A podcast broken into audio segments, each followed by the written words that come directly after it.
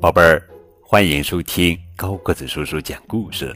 今天呀，高个子叔叔要讲的绘本故事的名字叫做《鳄鱼哥尼流》，作者是美国里欧里奥尼文图，阿甲翻译。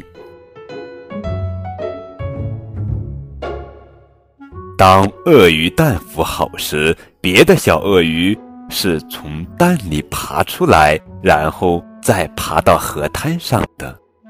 但哥尼流却是双脚直立走出来的。哥尼流渐渐长得高大起来，他几乎从不趴下来，四肢着地。他能看见许多别的鳄鱼从来没看见过的东西。他说：“我能看到比那片灌木丛还要远的地方。”可是别的鳄鱼却说。那又有什么好处呢？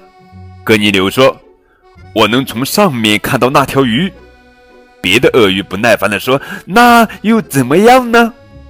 于是有一天，格尼流一气之下决定一走了之。没过多久，他遇上一只猴子。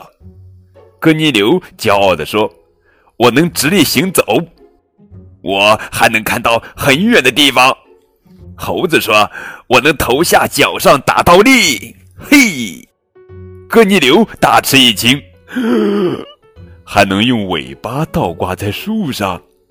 他问道：“我也能学会这个本领吗？”猴子回答：“当然可以。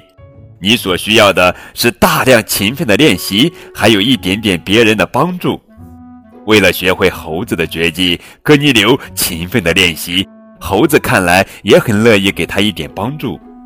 当哥尼流终于学会了头下脚上打倒立和用尾巴倒挂在树上之后，他骄傲地走回到河滩。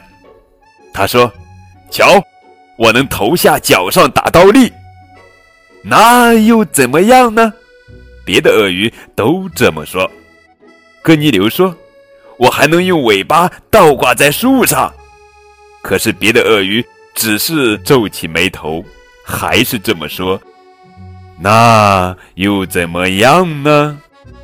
哥尼流又失望又生气，他决定回到猴子那里去。可是当他刚刚转过身去，再回头一看，你猜，他看见什么了？河滩上的鳄鱼们跌成了一团。正在试着头下脚上打倒立，还想试着用尾巴倒挂在树上。哥尼流笑了，河滩上的生活再也不会是从前那样子了。好了，宝贝儿，这就是今天的绘本故事《鳄鱼哥尼流》。那又怎么样呢？更多图文互动可以添加高果子叔叔的微信账号。感谢你们的收听。